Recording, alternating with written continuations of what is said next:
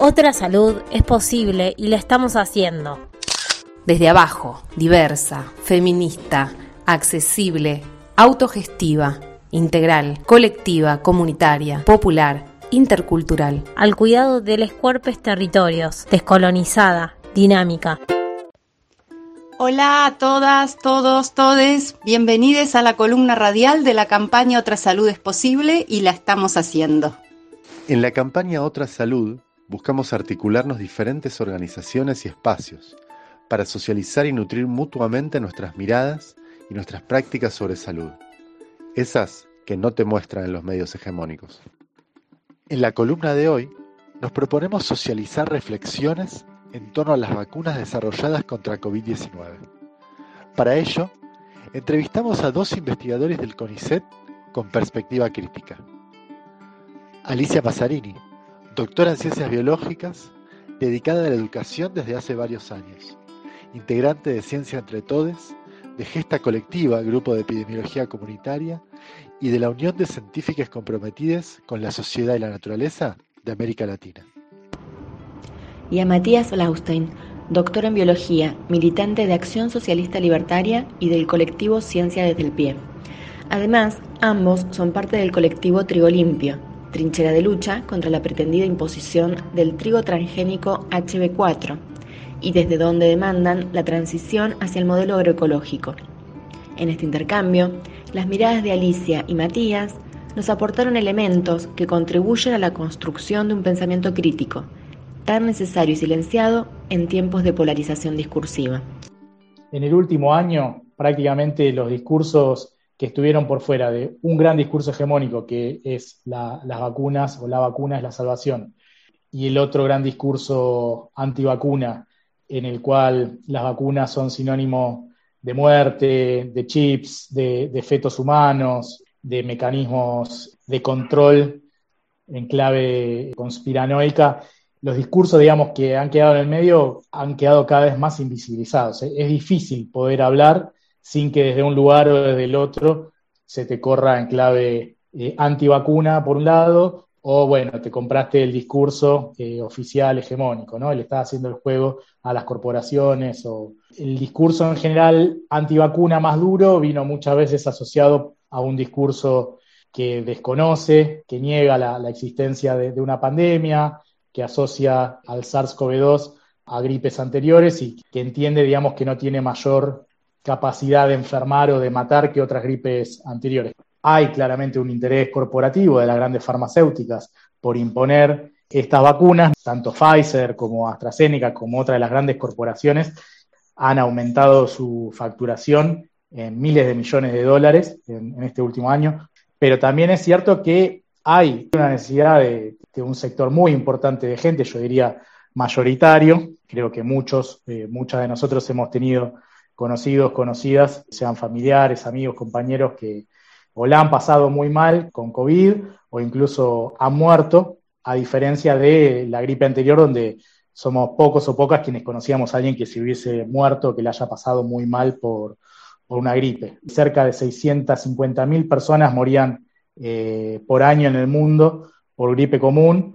Hoy estamos hablando de casi 5 millones de personas que han muerto en el último año y unos pocos meses, pero solo en el último año murieron cerca de 4 millones de personas por, por COVID. En ese sentido, una vacuna, un tratamiento frente a estas cuestiones es algo que aparece en el horizonte como, como algo, por lo menos desde mi punto de vista, importante, pero que a la vez, si simplemente va a funcionar como un instrumento para mostrar que la ciencia sigue pudiendo contra, contra todo y, y va a aumentar esa confianza y esa soberbia de la ciencia, claramente es una solución que va a terminar generando cada vez más problemas y que no va a ser otra cosa que profundizar la manera en que nos vinculamos con, la naturaleza en clave extractiva. En esta coyuntura pandémica, donde son obturadas las voces que cuestionan los discursos monolíticos, sean pro vacunas o antivacunas, Alicia nos advierte del riesgo de reproducir acríticamente, como mantras, ciertas posturas frente a la decisión de vacunarse. Hay varias vacunas y es, bien interesante entender que no son iguales entre sí, que los posibles beneficios y riesgos que involucran son diferentes y que una política de Estado inteligente debiera considerar esas diferencias, ¿no? Vale la pena advertir acerca de los riesgos específicos cada vacuna. La sociedad tiene que poder tomar decisiones conscientes e informadas acerca de qué es lo que incorpora en su cuerpo en el cuerpo de sus hijos.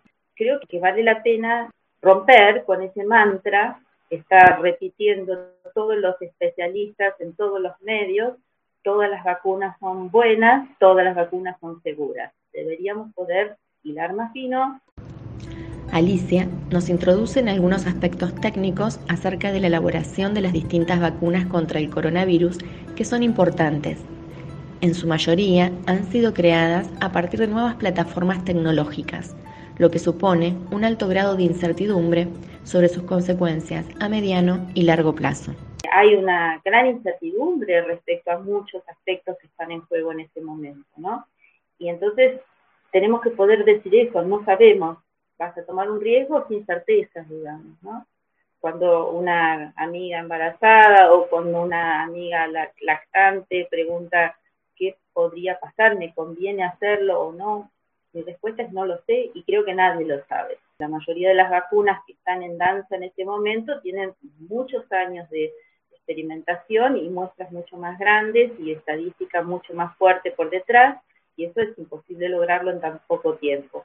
Entonces, de todas las vacunas tienen esa, esos riesgos asociados. Pero además, entre sí, algunas han sido elaboradas con nuevas tecnologías cuyos efectos y posibles riesgos o impactos en la salud a mediano y largo plazo no se conocen. Entonces, esas vacunas tienen riesgos adicionales. Esas son las llamadas vacunas genéticas que tienen adenovirus o que, o que tienen ARN y que, eh, digamos, lo que hacen es interferir en, el metabolismo de nuestras células para la síntesis de, la proteína Spike. Otras vacunas, como la Sinopharm, han sido elaboradas con plataformas convencionales, es decir, con tecnologías ya conocidas que se utilizan hace muchos años para fabricar vacunas, que son vacunas de virus inactivados o de virus atenuados, o las que utilizan subunidades proteicas como la vacuna que está elaborando Cuba. Esas tecnologías son conocidas y por lo menos esas vacunas no tienen el riesgo adicional de haber sido fabricadas con tecnologías cuyos impactos son totalmente desconocidos. Lo que nos cuenta Alicia plantea preguntas, preguntas que no nos están respondiendo ni desde los gobiernos, las organizaciones internacionales, las empresas farmacéuticas o los medios hegemónicos. Mi pregunta es también, ¿por qué se han utilizado estas nuevas plataformas tecnológicas en un momento realmente crítico, donde hacían falta vacunas lo más seguras posibles dentro de las posibilidades del caso, ¿no? Que era hacer vacunas contra reloj. ¿Por qué no haber usado solamente las plataformas conocidas y no agregar estos riesgos adicionales? La respuesta obviamente es una respuesta de mercado, es el capitalismo y es la lógica de las empresas que con estas plataformas abaratan sus procesos productivos. ¿Y qué ha pasado con el desarrollo local de vacunas? Matías nos cuenta qué pasos se han dado para lograr la producción de una vacuna nacional. Hay distintos proyectos en distintas universidades que están utilizando tecnología tradicional de virus atenuado pero los mismos no han contado con apoyo ni el financiamiento adecuado por parte del Estado. Lo que hizo, digamos, por ejemplo, el consorcio del cual yo participé es justamente trabajar en la producción de una parte proteica del virus. Hoy por hoy se está utilizando para la producción eh, de una potencial vacuna en La Plata, pero avanzando a paso de tortuga.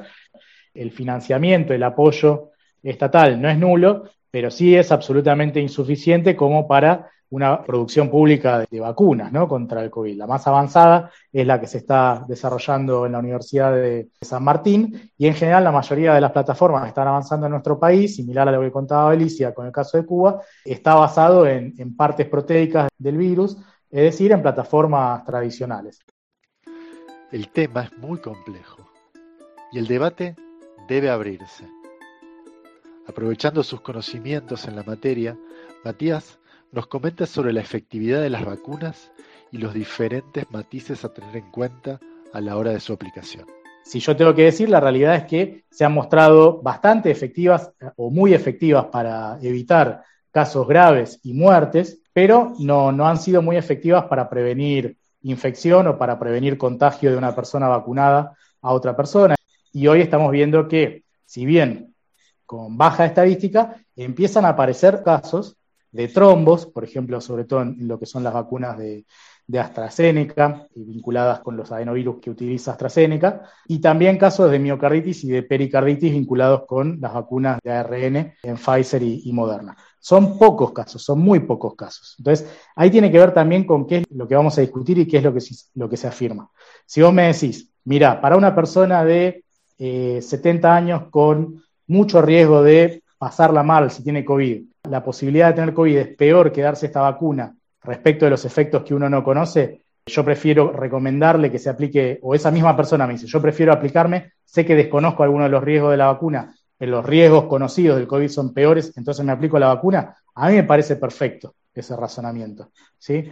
Ahora, en este momento estamos discutiendo si aplicar las nuevas vacunas, las nuevas tecnologías, a niños chiquitos que en general no desarrollan ni síntomas ni casos graves de COVID. Y son personas que aparte van a vivir por muchísimos años respecto de efectos secundarios a, mediano y largo plazo que no conocemos. O bueno, personas que tienen antecedentes de trombosis o antecedentes de tener ACV o cosas por el estilo.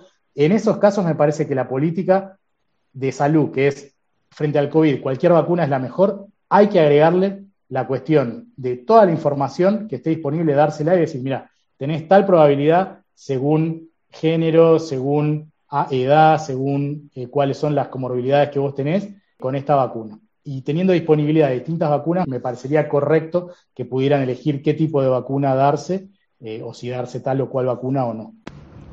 Alicia, por su parte, hace lo propio y menciona también lo que su modo de ver debiera ser revisado frente a las implicancias de una política masiva de vacunación de emergencia, como la planteada por esta pandemia. Más allá de una vacunación masiva indiscriminada, estaría muy bueno que se pudiera realmente hacer un tipo de vacunación que tenga en cuenta la jerarquización de los grupos de riesgo y que permita la elección de la vacuna adecuada en cada caso conforme a la historia clínica de cada persona. Y en el caso de los niños me parece que ahí hay hasta una cuestión ética, porque no es el niño el que decide, sino la generación de los padres. Y en ese caso, bueno, hay que reflexionar muy profundamente acerca de cuál es el compromiso entre costo y beneficio y riesgo que está corriendo el niño a la hora de que un padre o una madre decida vacunar a su hijo. Como en otros ámbitos, el estudio de las vacunas presenta un claro sesgo androcéntrico. Así, las investigaciones no contemplan el efecto diferencial en personas de distinto género. Por otro lado, al momento de su aplicación, no se advierte sobre las alteraciones menstruales como posible efecto secundario sí, son bajas la cantidad de efectos colaterales graves, pero sobre todos los otros efectos que mucha gente está reportando de manera individual, no hay registro tampoco, porque los médicos eventualmente van a dar cuenta en estos registros de efectos colaterales de casos graves. Pero yo, por ejemplo, he escuchado y he visto en foros muchos relatos de alteraciones menstruales en las mujeres que no están siendo reportadas por ellas porque cada una siente que le pasa a ella sola y no hay tampoco manera de recoger todos esos testimonios para tener en cuenta ese tipo de efectos colaterales que a lo mejor son significativos a mediano plazo.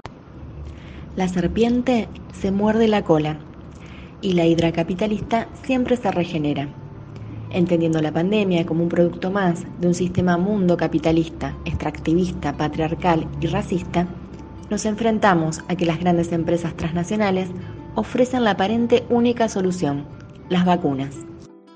Pero, más allá de esto, ¿qué otras ideas, qué otras acciones podemos poner en juego desde otras perspectivas, desde otros mundos? Una clave es la alimentación. Nosotros estamos comiendo alimentos industrializados, procesados, llenos de venenos, de antibióticos, de agrotóxicos. Evidentemente eso quebranta el sistema inmunológico. es algo de lo que prácticamente no se habla, pero tiene una enorme importancia para poder enfrentar este tipo de situaciones, ¿no? De manera que promover una alimentación sana, favorecer en serio desde una política pública la agroecología, es algo que contribuiría a sanear la situación y a mejorar la calidad de vida de la población, ¿no? Por otro lado, creo que también una política de descentralización, de vuelta al campo, de reparto de la tierra, que permita a las familias reubicarse en lugares donde puedan producir su propio alimento, sería realmente algo muy promitorio para un futuro diferente, ¿no? Y después los saberes ancestrales, los saberes tradicionales, aquí se usan muchas hierbas para distintas cuestiones de salud, tanto para prevenir como para curar. Creo que han mermado mucho las expectativas o, la credibilidad en relación a, este modo de producción o este sistema capitalista, ¿no? Cuando digo capitalista lo digo cruzado obviamente con sus dimensiones patriarcales, extractivistas, coloniales, racistas. No en el sentido de que la mayoría esté convencida de que hay algo mejor, ni de que sea posible ni valga la pena luchar por el cambio. Pero sí, por lo menos, hay claramente una sensación de pesimismo o de escepticismo en relación con este modelo y con este sistema. Me parece muy importante poder empezar a, cruzar estas cuestiones, algunas de las que mencionaba Alicia, por ejemplo, vinculadas a, la alimentación, la cuestión de, del cómo vivimos ¿no? y dónde vivimos. Yo creo que una de las variables que, tienen que ver, más allá de toda una serie de, errores u horrores en relación a las políticas estatales en nuestro país, pero una de las cuestiones que tienen que ver con explicar por qué tenemos uno de los mayores porcentajes de, muertes por cantidad de, habitantes en nuestro país. a nivel mundial estamos número 11. Tiene que ver justamente con la enorme concentración que tenemos en las grandes ciudades, que tiene que ver también con el modelo extractivista, con los desiertos verdes que se han generado en los últimos 20 años. Cruzarlo, digamos, con las luchas sindicales por el derecho a poder tener mejores condiciones de trabajo, cruzarlo con las dimensiones feministas eh, con la lucha de los pueblos originarios, que también mencionaba los saberes ancestrales, Alicia, empezar a, generar esos diálogos al estilo compost, como menciona Donna Haraway, es una, ventana de, oportunidad, justamente parar la pelota y poder analizar desde las hilos de abajo qué es lo que queremos y, y cómo lo cambiamos, me parece que es una de las claves. Aumentar esa unidad entre luchas, esos puentes, y aumentar la conflictividad en cada uno de esos sectores en lucha, me parece que es una de las claves como para poder cambiar el, presente triste en el cual vivimos. Integramos la campaña Otra Salud es Posible, la Cátedra Libre Virginia Volten, el Grupo Didáctica de las Ciencias, Arte al Ataque, Frente Popular Darío Santillán, Corriente Plurinacional, Venganza Afectiva, Pañuelos en Rebeldía, Radionauta FM, Red de Psicólogos Feministas, Acción Socialista Libertaria, Comisión de Salud Frente Arde Rojo Zona Norte, trabajadoras de atención primaria de la salud Arrecifes, secretaria gremial Hospital Paro y Cien, colectivo Ciencia desde el Pie.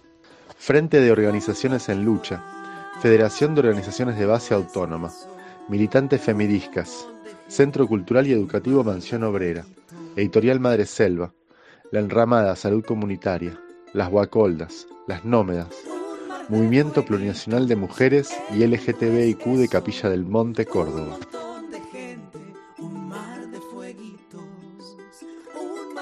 Encontrarnos en las redes. En Instagram, Otra Salud es Posible. Facebook y canal de YouTube, campaña Otra Salud es Posible. O podés escribirnos al correo electrónico otrasaludesposible.com. Otra salud es posible y la estamos haciendo. Desde abajo, diversa, feminista, accesible, autogestiva, integral, colectiva, comunitaria, popular, intercultural. Al cuidado de los cuerpos territorios, descolonizada, dinámica.